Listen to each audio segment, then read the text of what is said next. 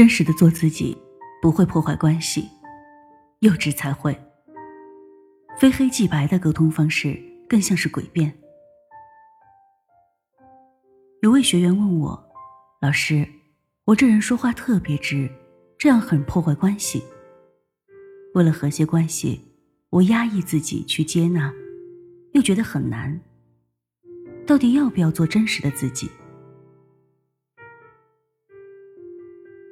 人心智成熟的重要标志之一是超越二元对立的状态。二元对立的思考方式是一个无处不在的陷阱。这种思考方式会让人变得善于诡辩，让身边的人陷入深深的无力感中。更重要的是，会自我蒙蔽，完全看不到自己的盲点。这让我想起小的时候被妈妈狠狠的责备时，我很委屈而不服气的说：“你就不能态度好点跟我说吗？”我妈会回一句。难道还要我跪下来求你吗？十几岁的我就会被噎得说不出话来。诡辩会让身边的人感觉很不对，却抓不到一个显而易见的破绽可以辩驳。作为导师，我常常会面对有这样思考模式的学员，比如，当我提醒很多做父母的人。学会接纳孩子、信任孩子的时候，他们会说：“哦，周凡老师，你的意思是不管他们了，对吧？”苍天在上，我从来都没有这么说过。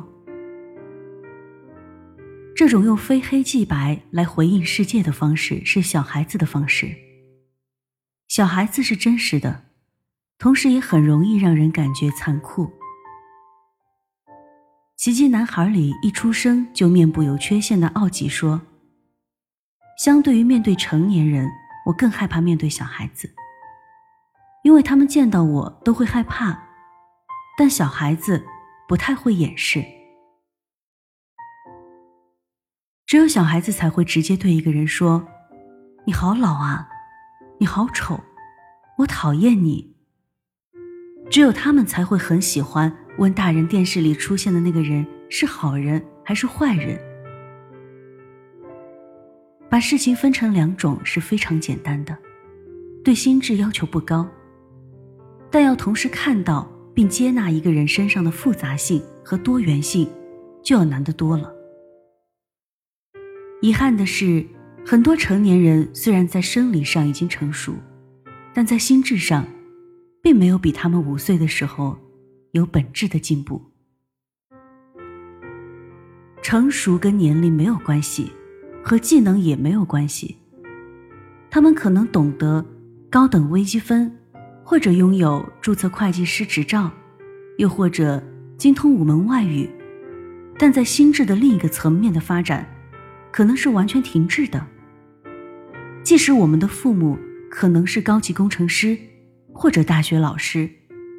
他们已经五六十岁了，你也依然可以看到他们身上幼稚的部分，而且通常这个部分也只有最亲密的人才能看得到，所以他们没有办法教给孩子成熟的回应世界的方式，也不足为奇。